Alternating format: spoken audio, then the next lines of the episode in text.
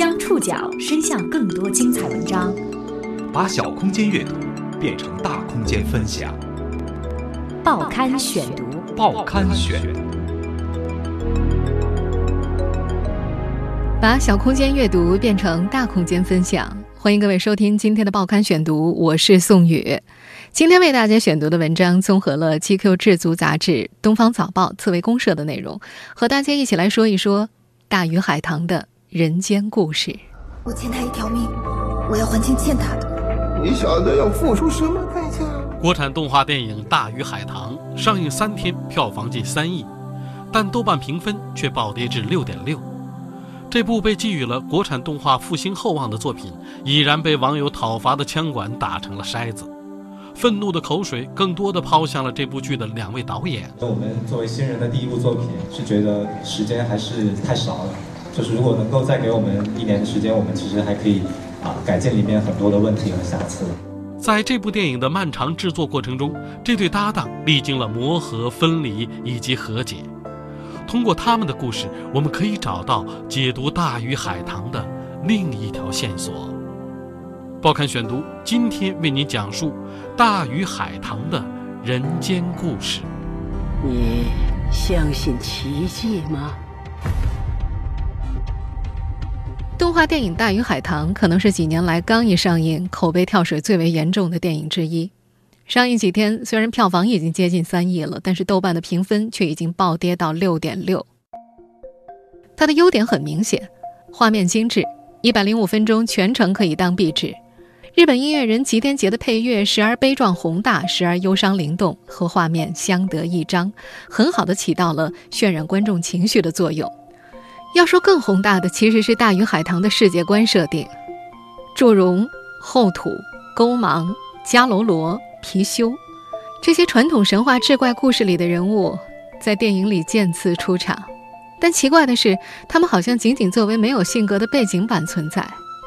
电影构建的神话体系也似乎是模糊的，海底世界里掌管世间万物运行的其他人的设定，似乎仅仅停留在概念化的程度。更重要的是，这部电影的故事内核似乎一片惨白。不少看过这部电影的人都觉得，这是一个千年绿茶婊、万年云备胎、一条会飞的鱼之间跨种族的三角恋故事。没有像样的叙事逻辑，没有像样的故事推进，没有讨喜的人物塑造。讲不好故事是《大鱼海棠》作为一部电影的致命伤，有不少不客气的网友将这部电影指责为超长 MV 或者狗血青春片。对于这些指责，在不久前的广州路演发布会上，两位导演有自己的解释。其实对我跟张春来说，啊，我们不这么认为，我们会觉得这是一个关于守护的故事。就是春去守护鲲，然后秋去守护春和鲲，然后灵婆去守护所有死去人类的灵魂。我们是用一个非常单纯的视角去写这个故事的。每个人的动机也是很纯粹的。对。虚构的主角上天入地，真实的人物往往囿于方寸之间。两位动画片的导演如何走上动画这条路？在过去的若干年里，一部动画片又如何被一步步寄予厚望？作为导演的两人又经历了怎样的选择与分离？报刊选读继续播出《大鱼海棠》的人间故事。梁璇和张春虽然都曾经就读于清华，但他们都不是普遍意义上的好学生。张春经常不上课，考试只求及格万岁。高中时代，他主动退出了尖子班，改学美术。而另一位导演梁璇虽然读了热能专业，但从一开始就知道自己不可能成为工程师。在立志做动画导演之前，他的理想是成为电竞职业玩家。在清华，他把一半的时间都花在玩游戏上，有时候三天三夜不下床，让室友给他带饭。到了大三，他主动选择从清华退学。在张春的描述里，与其说是自动退学，倒不如说他是这么下去有可能会被学校劝退。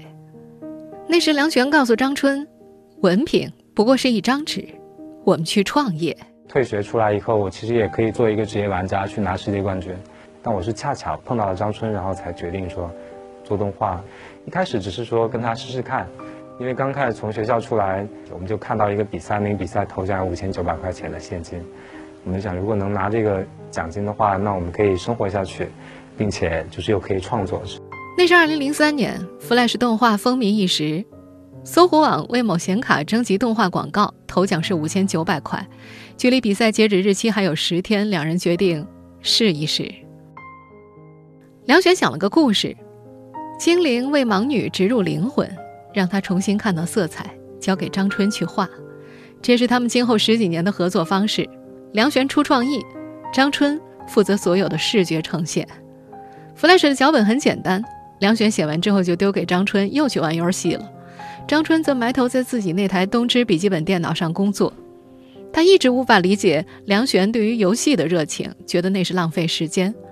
梁璇也知道张春的分工繁重，嘴上却说的是：“快点啊，你怎么那么慢啊？”我们现在听到的音乐就出自那则名叫《女孩日记》的 Flash 动画，他获得了那场动画比赛的头等奖。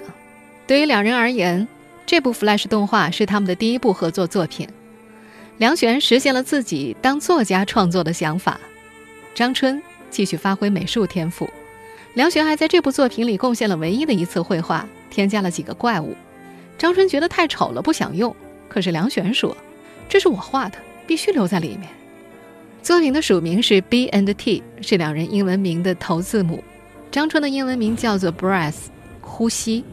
来源于高中时偶然听到的歌名，梁璇的英文名是 Tidas，取自《最终幻想》的男主角名，意思是太阳。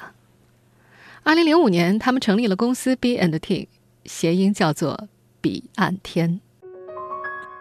众多电影粉丝已经熟知，电影《大鱼海棠》的想法来源于梁璇的一个梦，一个梦要变成银幕上被千万人审视的动画作品，并没有那么容易。报刊选读继续播出《大鱼海棠》的人间故事。准确的来说，《大鱼海棠》来源于两个梦。在一则宣传视频当中，梁璇和张春这样说：“那个两两千零四年五月份，然后才做了那个梦。当时我们就把这个梦啊做成《大鱼海棠》最早那个七分钟短片的一个版本。然后，然后第二个梦就是我们零八年做剧本的时候，他梦到自己在一个深海里面。”跟一群很古老的大鱼在一起往前游，我当时听到的时候是觉得那个梦很神奇，因为我觉得有一种很未知的那种感觉。梁璇的第一个梦变成了一则七分钟的 Flash 动画。二零零四年的时候，他和张春拿它来参加二六三邮箱的广告比赛，也就是我们接下来要听到的这个片段。有的鱼是永远都关不住的，因为它们属于天空。两人是冲着一等奖的八万块钱去的，不过最后他们得到了最高分，主办方却宣布头奖空缺了，只答应给他们二等奖，奖金两万块。原本指望拿八万块奖金过一年的两个人激愤不已，把二六三告上了法庭，官司打了三年。但是对于两人而言，最重要的不是他们拿回了八万块，而是决定将这个梦做成动画电影。连续几个商业广告成功之后。彼岸天吸引了合伙人 Amy 的加入，公司搬入了 Amy 的一处房产，并且有了若干员工。梁璇和张春打算先做出一个动画品牌，训练团队，维持公司运转。存活下来之后，也许在将来的某一天能够做电影。每个月除了完成商业订单之外，他们还出产两部原创动画《Bobo and Toto》，讲述一只熊猫和一只鸡的故事。你好重啊，你那么瘦。怎么会那么重呢？在这个系列的动画里，熊猫的形象很圆润，鸡很瘦弱。他们的梦想是有一天能够在太平洋中央拥有自己的一座小岛。胖瘦种族不同，但是结果他们在一起了，共同面对城市的艰辛。这个动画品牌后来靠卖授权，每年能够补贴公司近百万元。公司虽然成立了，可是梁璇与张春之间的争吵却越来越多。彼岸天的老员工都记得，在他们公司成立初期，鸡毛蒜皮的事情都会引爆他们的情绪，尤其是在作品细节上，两人会干涉对方的专业领域，而且不留情面。有一次，为某公司做项目，两人发生了分歧，张春当着对方老板的面把杯子给摔在了地上。后来，二人学会不在人前吵架，把阵地转移到办公室。创业初期，他们办公室的门上有个窟窿，就是打架的时候踢出来的。有时吵架声音太大了，传到员工那儿，新员工被吓到，老员工则淡定地说：“没关系，一会儿就好了。”确实，两个人都是不记仇的人。更重要的是，那时他们拿下过十几个动画大赛的奖项，成就感抵消了争吵带来的情感消耗。后来二人约法三章：画面部分归张春管，制作和对外合作归梁璇管。双方可以提意见，但是对对方的领域没有决定权。二零零七年，公司接了一个为某网络歌手做 MV 的活儿，只要四分钟。可是梁璇觉得原本的创意值得做成短片，就和张春商量着要把作品做完。最后，这部名为《燕尾蝶》的动画成片一共有二十四分钟，前后花去团队九个月的时间。可是，MV 做好之后，那个网络歌手也已经过气了。有着多年销售经历的合作伙伴 Amy 拖住了甲方，同时警告公司：再这么做下去就是乱搞。可是，梁璇和张春坚持要做短片。艾米最终决定离开。这个城市真讨厌，我要离开。我不知道去哪儿。我们现在听到的就是这支任性而为的二十四分钟短片的片段。他赶走了一位合作伙伴，获得了三项动画大奖，后来还阴差阳错地吸引到了第一笔投资。啊，我们是因为那个《燕尾蝶》这部短片，让一个投资人认识到我们。嗯，然后才给我们第一笔就启动资金，就二十五万美金。零四年那个短片《Flash》的短片，那么多人喜欢，所以我们是觉得它是有群群那个群众基础的，对，所以选择了做《大鱼海棠》。张春和梁璇终于等来了动画电影的前期资金，他们将正式启动心念已久的《大鱼海棠》。那时的梁璇二十五岁，他对自己的才华和想要做的事情都深信不疑。他的自信是这支不断重组的团队艰难前进的支柱，也让团队历经了惨痛的失败。报刊选读继续播出《大鱼海棠》的人间故事。二零零八年，彼岸天搬离繁华的国贸商圈，在天通苑租了一栋别墅做办公场地。二十多人的团队开始了为期两年的闭关制作。张春很怀念在天通苑做样片的日子。他不用再为企业设计拜年视频，也不用给富二代制作婚礼动画，感觉期待已久的新生活终于开始了。零七年底开始启动电影的时候，我们可以抛下所有的那个商业的项目和波波托托那些品牌，专心的去在北京的一个郊外一个别墅里面做两年时间做电影的前期。啊，那个时间我甚至连手机都不用了，然后整个团队也是二十个人，大家拿减半的薪水，因为我们拿到第一笔投资也很少。在那个地方能耐得住寂寞，然后把这个电影前期完成。剧本依然是由梁璇来负责，不过那时候写剧本对他来说是种折磨。他在咖啡馆办公室没日没夜的写，写到动情处还大哭一场。他说从未觉得写作是享受。他找了自己视野范围内认可的人来修改剧本，包括《悟空传》的作者金何在和《风声》的导演陈国富等等。编剧毕成功见到梁璇的时候，他拿出的本子足有六万字，是一般剧本的两倍，讲述了一个小女孩为了赎罪，要救活一个因她而死的小男孩的故事。剧本里包括所有的人物、情节和世界观的设定。在毕成功看来，梁璇可能还是一个动画人的思维，一开始不太清楚电影长篇剧本的架构。但是毕成功认可这个剧本的想象力特别丰富，需要的是提炼结构和确定类型。两年之后，十五分钟的电影样片终于完成了，但是要做完全片还需要上千万的投资，可是投资人却决定不再投钱了，他们这个小公司再度陷入了困顿。零八年，就相当于你只是做了一个试片，后面中期的融资，其实也是远超过我们想象的，其实变得特别困难。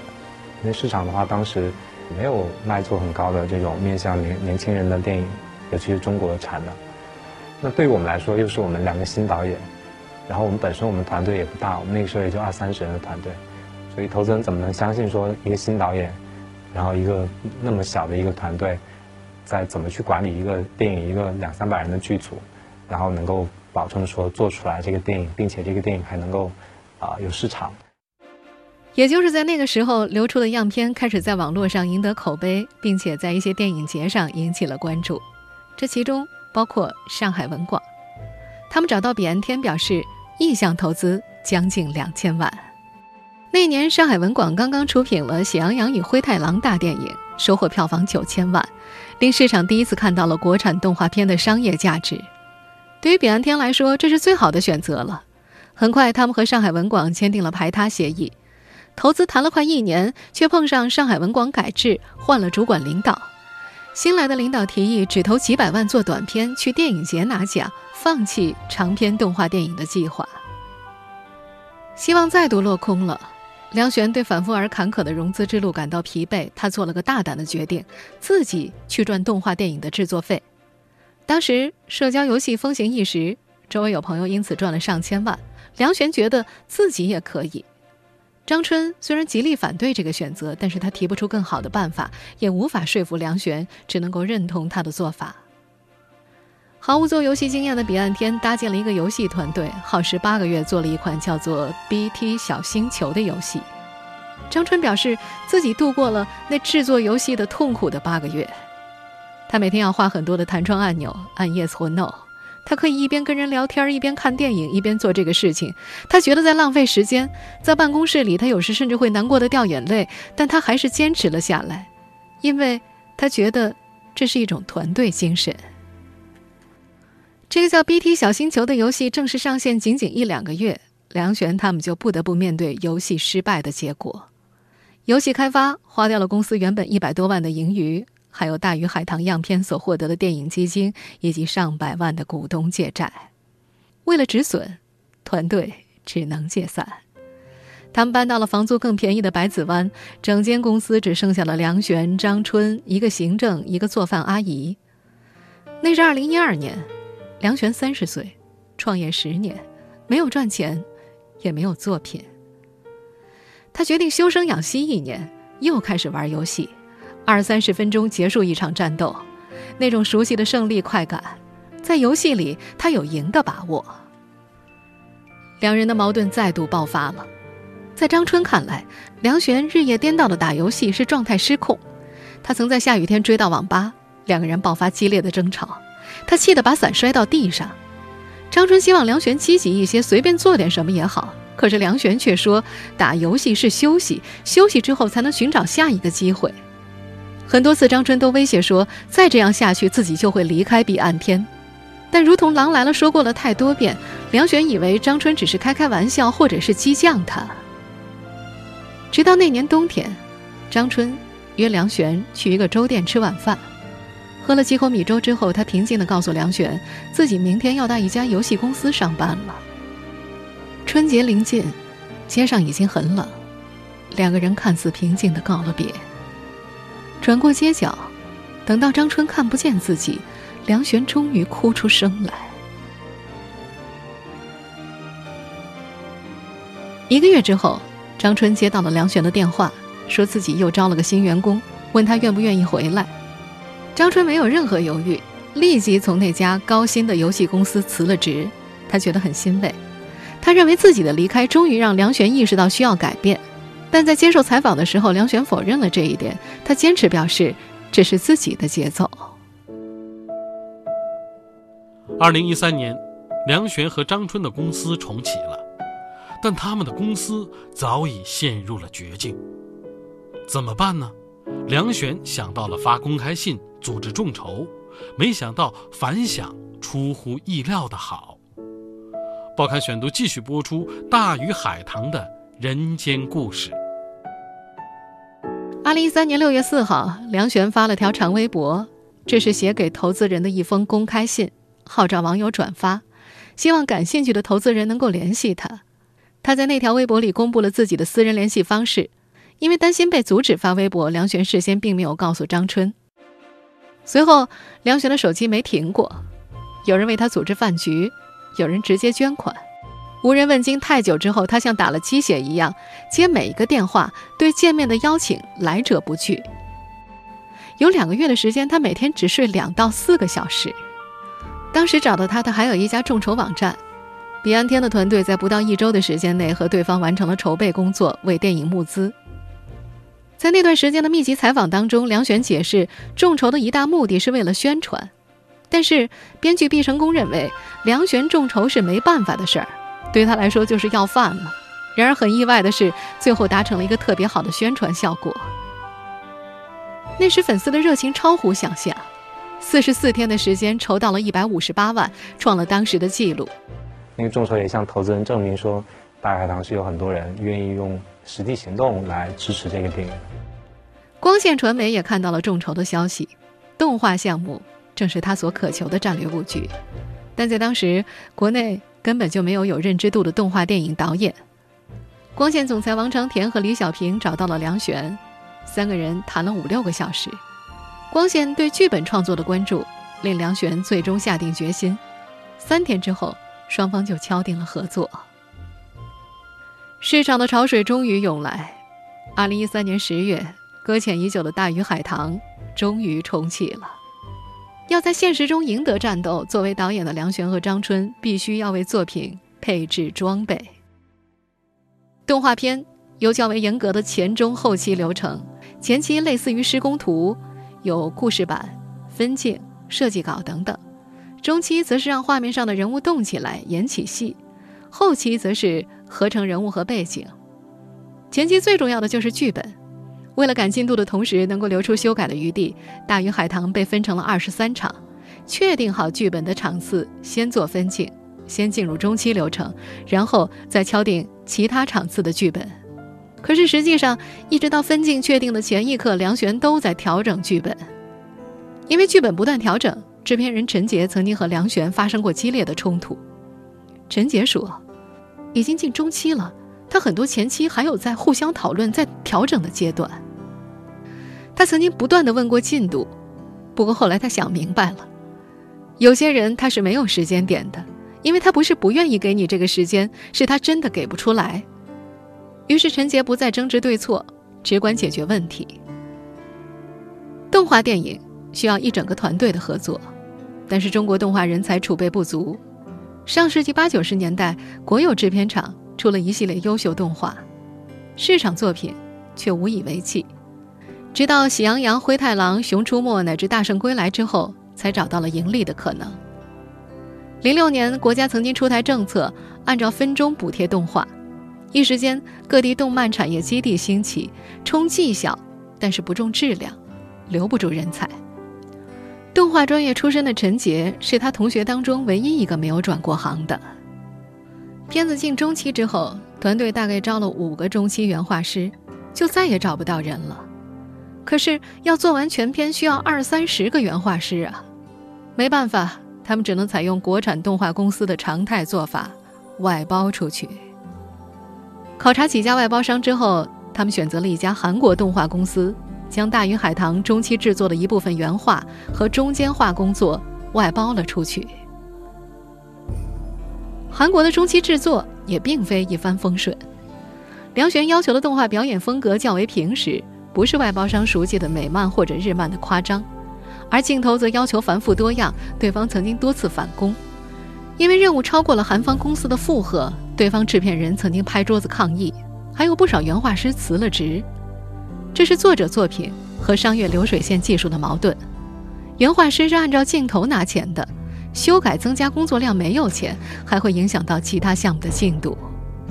没办法，彼岸天只好在内部成立了擦屁股团队，专门负责修改韩方公司发回的中期部分。这也是这部电影一再推迟上映的原因。彼岸天的员工罗艳艳曾经这样解释梁璇的行事特点：大多数人吧都会有风险意识，会预判一件事情的结果，如果风险大就不去做了。但是梁璇并没有，他听到别人的预判反应是：不是怎么知道？您正在收听的是《报刊选读》，《大鱼海棠的人间故事》。这场耗时十二年的尝试终于有了结果。七月八号，《大鱼海棠》上映，票房三天接近三亿，但是口碑却一路下滑。豆瓣上的评分如今只有六点六，媒体上对于剧情价值观的批评铺天盖地。一样是暑期档，一样是劳心劳力的国产动画，人们很难不把《大鱼海棠》和去年的《大圣归来》放在一起做对比。这两部电影当中有一个共同的标签，叫做情怀。但是，后者闷头做事多年，在《小时代》和栀子开花的夹缝当中横空出世，惊艳众人。再回头看中间兢兢业业的过程和雄心勃勃的初心，会激起人们心中对这份情怀的天然认同，自然愿意为情怀买单。尽管那部作品也有很多的缺陷，但是。大鱼海棠却似乎因为过早的抛出了情怀这颗绣球，反而让情怀砸出的大坑给坑了。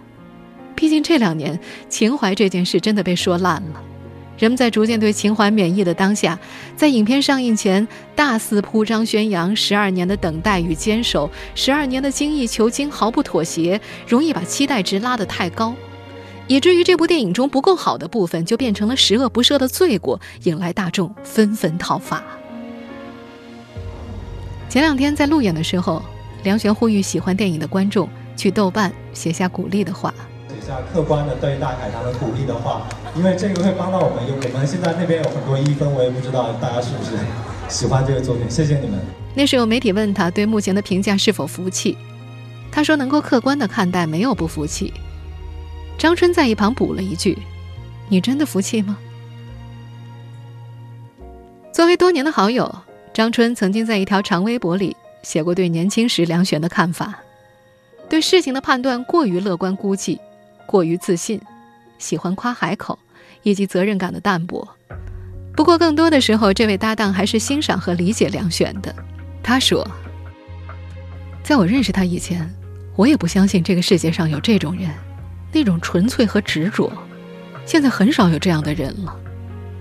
也许，梁璇。”有些像电影里的春，守护着自认为重要的东西，并且始终相信自己。有时候对于外界的声音，有些不管不顾。张春说：“什么样的人做什么样的片子，这是他的片子，他的很多性格都反映在这个片子里。”听众朋友，以上您收听的是《报刊选读》，大鱼海棠的人间故事。我是宋宇，感谢各位的收听。今天节目内容综合了《智足》杂志、《东方早报》、刺猬公社的内容。收听节目复播，您可以关注《报刊选读》的公众微信号，我们的微信号码是《报刊选读》拼音全拼，或者登录在南京 APP、喜马拉雅 FM、网易云音乐。我们下次节目时间再见。